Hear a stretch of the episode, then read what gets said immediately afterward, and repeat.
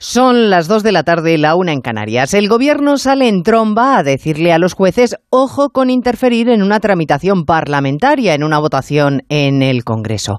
Conviene aclarar que sobre lo que se tiene que pronunciar el lunes el Constitucional no es sobre lo que se ha votado, sino sobre cómo se ha votado.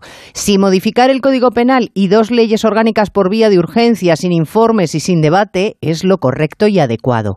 No se entienden los nervios del Ejecutivo por presionar a los jueces y marcarles el camino, porque si todo lo han hecho bien, no tienen nada que temer, a no ser que ellos mismos sepan que el procedimiento utilizado es, como mínimo, cuestionable.